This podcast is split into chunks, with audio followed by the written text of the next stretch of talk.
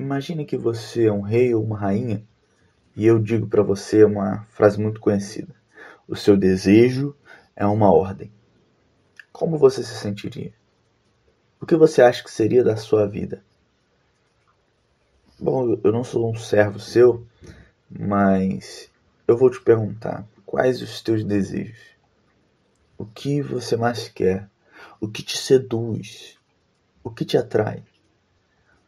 Essas perguntas têm tudo a ver com quem você adora ou quem você deixa de adorar. É sobre isso que nós vamos conversar hoje. Eu sou Davi, esse é o segundo episódio da nossa série Deuses e Humanos, uma série de podcast do nosso novo projeto Nada Festa, podcast da Igreja Evangélica Nazarena de São José dos Campos. No nosso último episódio, o primeiro, a abertura, nós falamos sobre o que é idolatria. Ah, trabalhamos a ideia comum de idolatria como um pecado dos católicos, um pecado das pessoas de outras religiões, como sempre um pecado do outro, como um pecado externo, algo que a gente faz simplesmente e que é visto quando alguém se prostra num culto de outra religião, se prostra diante de alguma imagem de escultura ou quando tem algum objeto sagrado, é, preserva alguma superstição. E também faz parte do conceito de idolatria que comumente está na cabeça das pessoas que idolatria é um pecado dos antigos. Hoje em dia não existe mais idolatria, ou se existe é só desses grupos que eu mencionei. Mas idolatria é um pecado primordialmente dos povos antigos, do período da Bíblia, porque hoje ninguém adora animal e tal, no nosso contexto, né? em outros contextos no mundo existe ainda adoração nos formatos muito semelhantes aos que a gente encontra na Bíblia. E aí, quando a gente foi dar uma olhada no texto bíblico, a gente foi de maneira bem simples, bem é, superficial e, e não muito exata ou extensa. A gente tentou ser uma conversa tranquila porque a gente vai trabalhando textos bíblicos ao longo dos próximos episódios, esse será o primeiro, para mostrar como a idolatria aparece. Mas de maneira geral, a gente falou que idolatria é dar o status que pertence somente a Deus a qualquer outra coisa criada. E dar o amor e a honra e a adoração que pertence somente a Deus a qualquer outra coisa. Então, Idolatria não é um pecado dos outros, idolatria é um pecado do povo de Deus quando trai o seu Deus no relacionamento de aliança. Então, é um pecado nosso. Idolatria não é um pecado exterior, idolatria é um pecado que, que termina nas suas manifestações exteriores, mas ele começa no nosso interior, no nosso coração. E idolatria não é um pecado dos antigos. Nós, nós não temos mais no nosso contexto deuses de, de madeira, de ouro, enfim, mas nós temos ídolos como o sucesso, como a produtividade, como o dinheiro, enfim, tem vários ídolos presentes na nossa vida, hoje em dia, na nossa vida contemporânea. Dito isso, feito esse resumo, esse lembrete, vamos para o nosso assunto de hoje, que é a origem da idolatria.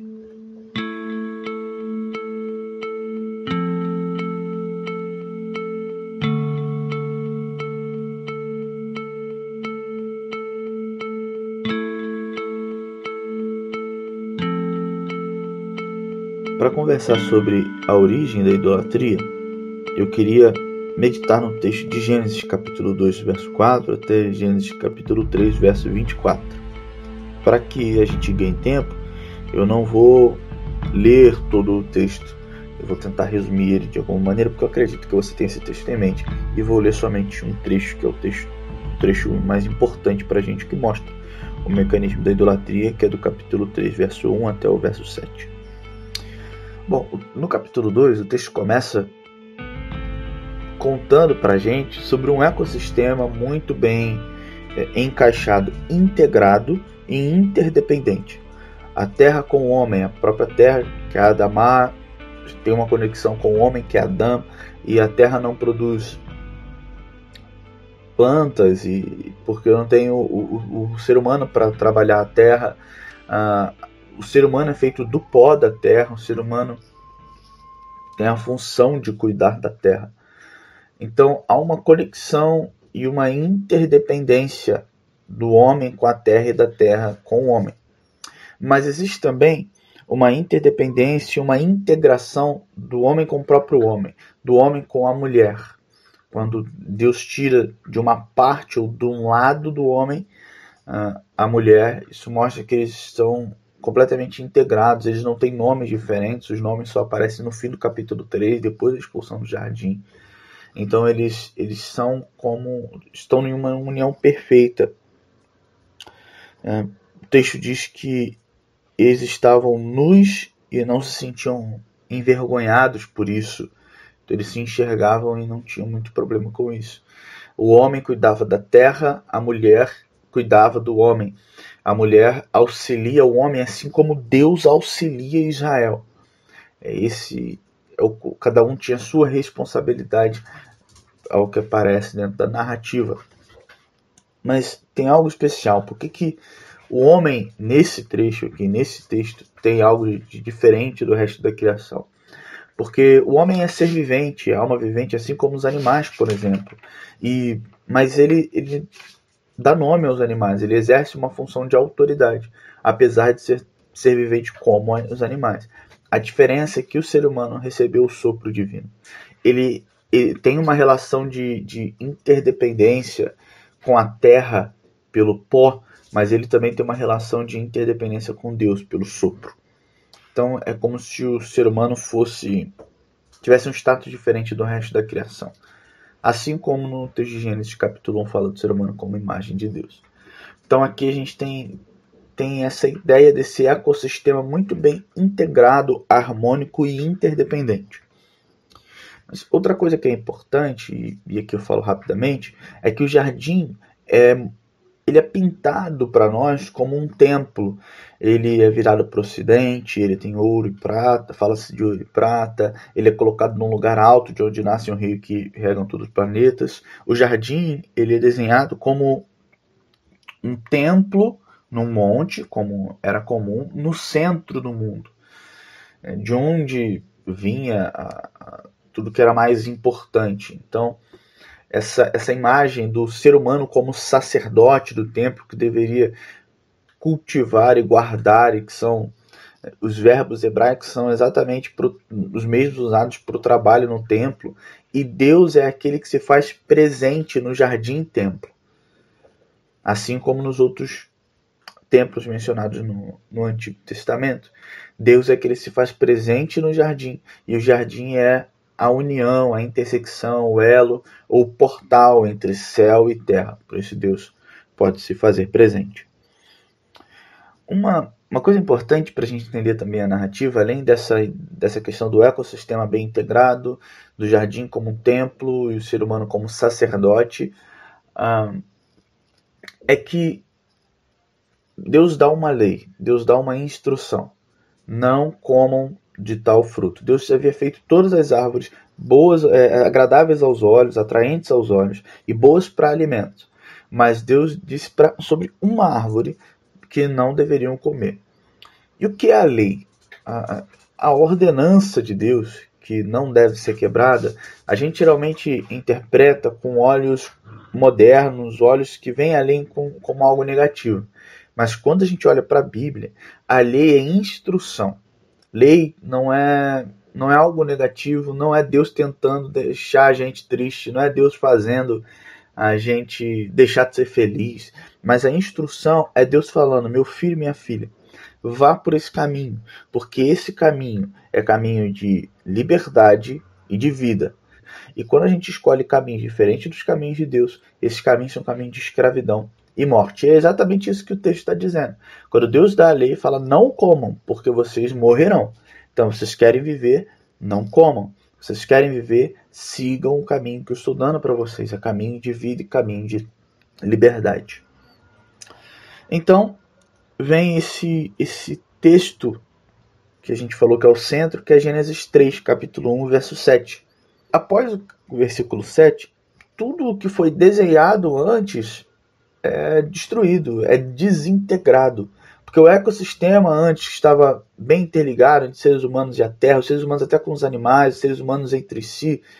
A gente percebe que a humanidade tem vergonha de si e um do outro. Passa a desentender do seu corpo. É, um culpa o outro e culpa a, a serpente. Então passa a haver uma desregulagem não só no seu relacionamento consigo mesmo, no relacionamento uns com os outros, mas no relacionamento com a serpente, com os animais. Eles têm medo de Deus, coisa que eles deveriam ter prazer da presença de Deus. Algo estranho está acontecendo. E Deus, inclusive, estranha isso e questiona. O... Depois de Deus amaldiçoar a serpente, Deus dá as consequências do que acontece em Gênesis 3, de 1 a 7, para o homem e para a mulher. E a mulher que deveria cuidar do homem passa a ser dominada por ele. E o homem que deveria cuidar da terra passa a sofrer por conta dela. Então, o que antes era motivo de responsabilidade e gratidão passa a ser motivo de sofrimento. E, por último, a sentença, a punição mesmo de Deus é a expulsão do jardim-templo. Os sacerdotes são postos para o lado de fora. Então tem alguma coisa acontecendo de estranha aí que mudou toda a realidade anterior a essa. E o que, que aconteceu? O que aconteceu está em Gênesis capítulo 3, verso 1 a 7. Nós vamos ler e meditar rapidamente nisso.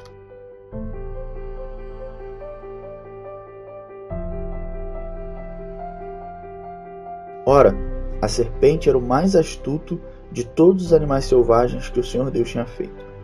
E ela perguntou à mulher: Foi isso mesmo que Deus disse?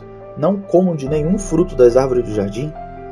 Respondeu a mulher à serpente: Podemos comer do fruto das árvores do jardim, mas Deus disse: Não comam do fruto da árvore que está no meio do jardim, nem toquem nele, do contrário vocês morrerão. Disse a serpente à mulher: Certamente não morrerão. Deus sabe que no dia em que dele comerem, seus olhos se abrirão, e vocês, como Deus, serão conhecedores do bem e do mal. Quando a mulher viu que a árvore parecia agradável ao paladar, era atraente aos olhos e, além disso, desejável para dela se obter discernimento, tomou do fruto, comeu e o deu a seu marido, que comeu também. Os olhos dos dois se abriram e perceberam que estavam nus. Então juntaram folhas de figueira para cobrir-se.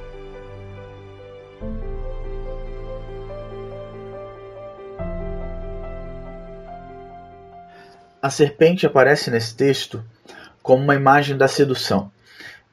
Em outras mitologias antigas do período desse texto, dos povos que rodeavam Israel, é, a serpente aparece como uma divindade e muitas vezes como guardiã da árvore que dá vida ou do pão da vida. A serpente estava ligada e conectada com a imortalidade e com uma divindade. Mas aqui no texto de Gênesis 3, na verdade, a serpente é vista como uma criatura de Deus, um animal, mas após fazer o que ela faz, ela se torna o mais impuro dos animais e, e passa a estar em guerra com a humanidade. O mais impuro dos animais, pensando no, no que a gente falou sobre uma ênfase mais é, sacerdotal, pensando no, no Éden, no jardim do Éden como um templo, a serpente era a mais impura dos animais. E é como ela termina essa narrativa. Então, aqui a gente já vê uma, uma linguagem mostrando que a serpente, a, a, assim como, como a serpente presente nos, nos outros povos, nos povos politeístas, ela é apresentada como uma imagem do ídolo, da idolatria, do, dar ouvidos a outra voz que não a voz de Deus. Ah, a serpente aparece aqui como uma sedutora. Então, ela numa conversa com a mulher, ela é uma conversa muito, cheia de ambiguidades. É, ela não, não mente, mas ao mesmo tempo ela não conta toda a verdade. Ela muda a entonação é, ou a, a, algumas coisinhas, alguns detalhes, a intenção, por exemplo, com que Deus fala as, o que ele disse à mulher, e ela fala com a mulher muito provavelmente, porque para o autor do texto ele, ele, identifica a mulher como auxiliadora do homem, assim como Deus é auxiliador de Israel, e no sentido de que a mulher, se a mulher fosse convencida, o homem também seria.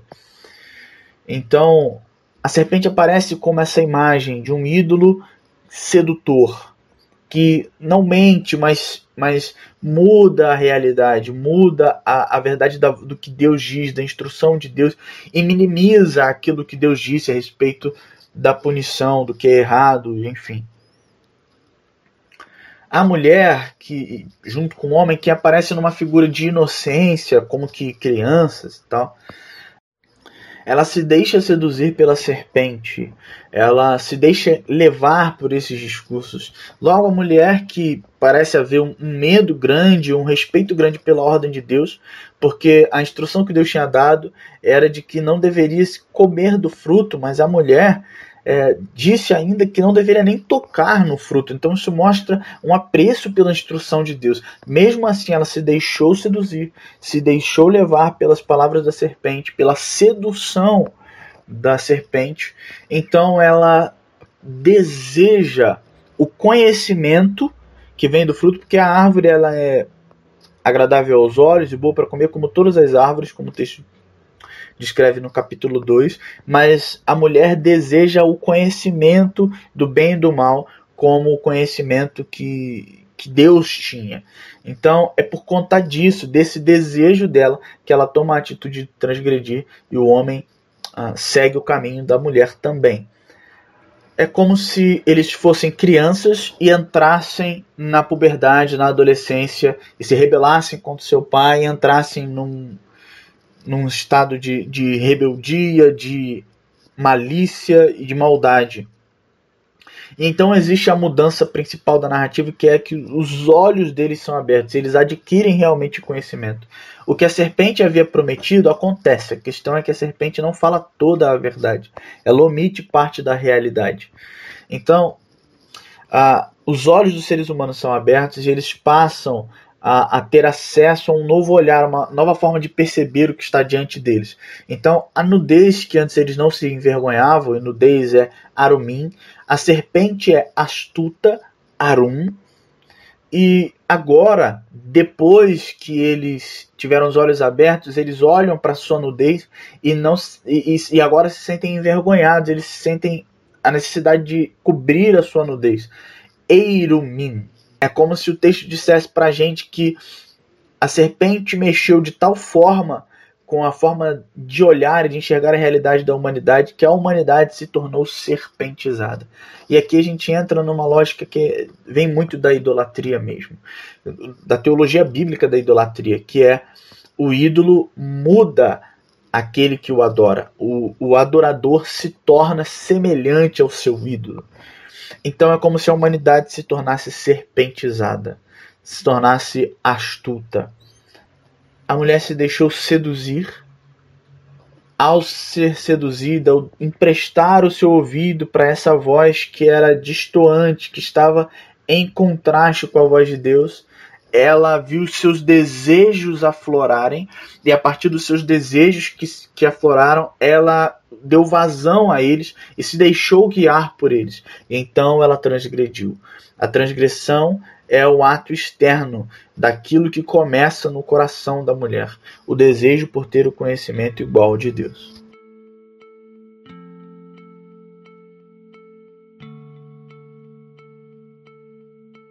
Bem, você conhece essa sequência lógica que eu te falei, que é se deixar seduzir por algum discurso, por alguma ideia, por algum pensamento.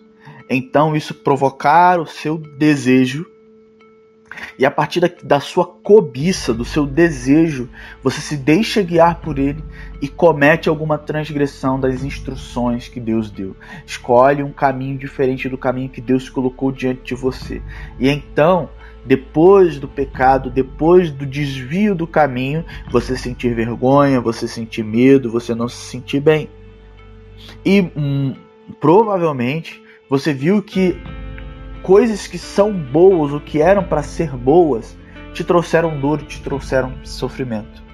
Ou talvez você conheça alguém, ou seja você esse alguém, que por conta do vício de vícios que você teve na tua vida, vícios pecaminosos, círculos viciosos e pecaminosos, que te levaram a, a não só a escravidão do vício, mas também a, a morte, a morte espiritual, a morte de relacionamentos, a morte até literal. E algumas pessoas enfrentaram isso e não perceberam, por conta dos discursos que cresceram ouvindo a respeito do que é ser bem-sucedido, a respeito de quais devem ser os objetivos da vida, do que é uma vida que vale a pena ser vivida, se deixaram guiar e seduzir por esses discursos que estão na sociedade, então o seu desejo, a sua ganância, a sua cobiça passou a guiar a sua vida, e então a família que devia ser um lugar de amor, de relacionamentos saudáveis, de desenvolvimento, de crescimento e de cuidado se torna se torna um fardo, se torna um lugar, uma fábrica de traumas, uma fábrica de relacionamentos desestruturados.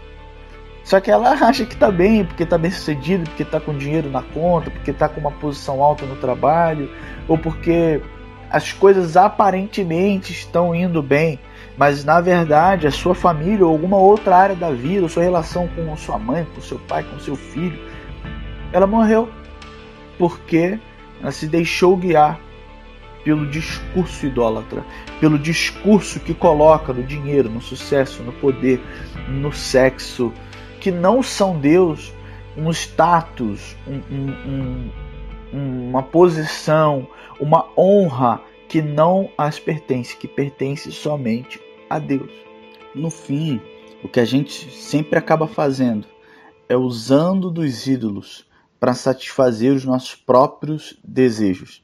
No fim das contas, o que a gente está fazendo é dizendo para nós mesmos: o seu desejo é uma ordem.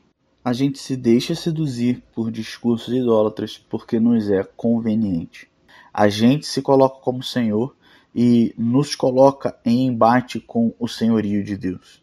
E na Bíblia, essa ideia de viver sendo guiado simplesmente ou majoritariamente pelos nossos próprios desejos e anseios é ligada a uma vida animal. Gottfried Brackmeyer, no seu livro O Ser Humano em Busca de Identidade, diz assim: Conforme a Bíblia, o ser humano, para permanecer acima do animal, deve permanecer abaixo de Deus. Quando nós nos deixamos guiar pura e simplesmente pelos nossos desejos, entramos nesse embate de reinado com Deus, nos colocamos na posição de Senhor e somos guiados sempre pelos nossos desejos, pela nossa cobiça. Nós passamos a viver uma vida animalística, uma vida distante da vida humanizadora que Deus tem para nós, uma vida em que nós somos cada vez mais parecidos com Ele passamos a enxergar a realidade cada vez mais parecida com a forma como ele enxerga a realidade.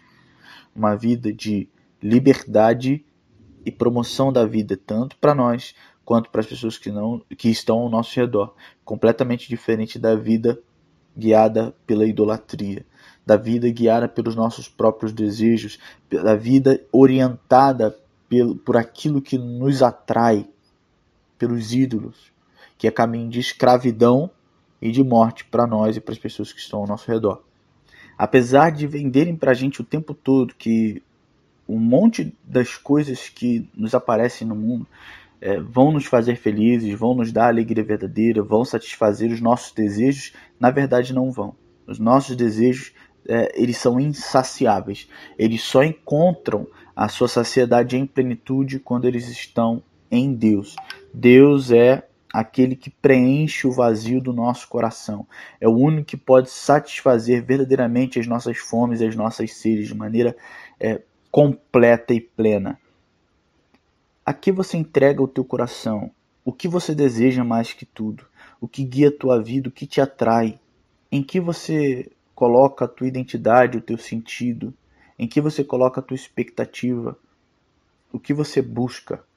Se não for Deus, você pode saciar a tua sede, a tua fome momentaneamente, mas isso vai continuar te levando cada vez mais para o fundo do buraco.